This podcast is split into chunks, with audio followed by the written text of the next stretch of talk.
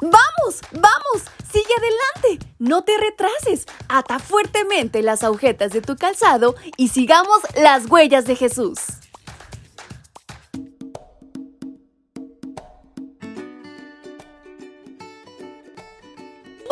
Chicos y chicas, ¿cómo están en esta mañana? Su amiga Fabi les acompaña nuevamente y les da la más cordial bienvenida a este su devocional para menores y adolescentes. Espero se encuentren muy bien, pero sobre todo recuerden que son muy importantes para Dios y tiene un propósito grande para ustedes. Así que no lo olviden. Y en este 12 de mayo hay una gran historia por descubrir y aprender. ¿Quieren saber de qué se trata? Pues vamos, acompáñenme. Y nuestra reflexión lleva por título Bendición tras bendición.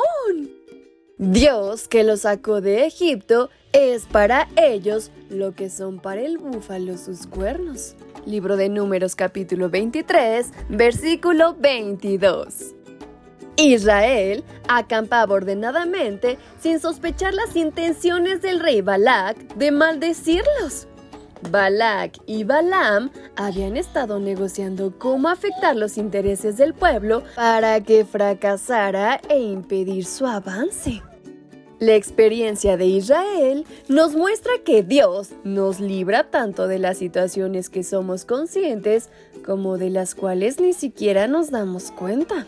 Por lo tanto, cuando Balaam llegó a la cumbre de la montaña, lo único que salió de su boca fueron bendiciones.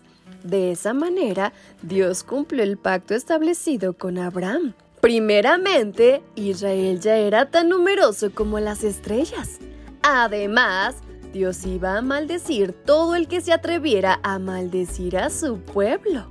La maravillosa lección que aprendemos de este incidente es que cuando hacemos un pacto con Dios, Él mismo nos cuida de quienes desean dañarnos. Exactamente así lo afirmó Balaam. Contra Jacob no valen maleficiosos. Contra Israel no sirven brujerías. Ahora es preciso decir a Israel cuántas maravillas ha hecho Dios contigo. Números 23-23. Esta promesa sigue vigente para ti. En este versículo, tu nombre ocupa el lugar de Jacob. Así que puedes vivir sin temor. No necesitas creer en limpias o en que te digan un horóscopo. El profeta Zacarías expresa cómo se interesa Dios por sus hijos. Cualquiera que toque a mi pueblo, toca a la niña de mis ojos. Por eso yo mismo lucharé contra esas naciones. En conclusión, Balaam pronunció cuatro poesías. En ellas exaltó el orden como un ejército, la belleza como plantas junto al río y la fuerza como la del búfalo. Piensa por un momento en los búfalos. Miden 3 metros de largo y pesan una tonelada. Los machos tienen cuernos que miden un metro y medio de largo. Además, son solitarios. Se asocian para protegerse de animales como los leones. Israel como búfalos usarían sus cuernos para conquistar Canaán. Lo más importante es que los cuernos representaban la presencia de Dios entre ellos para permitirles la conquista. Así que no olvides nuestro versículo de hoy.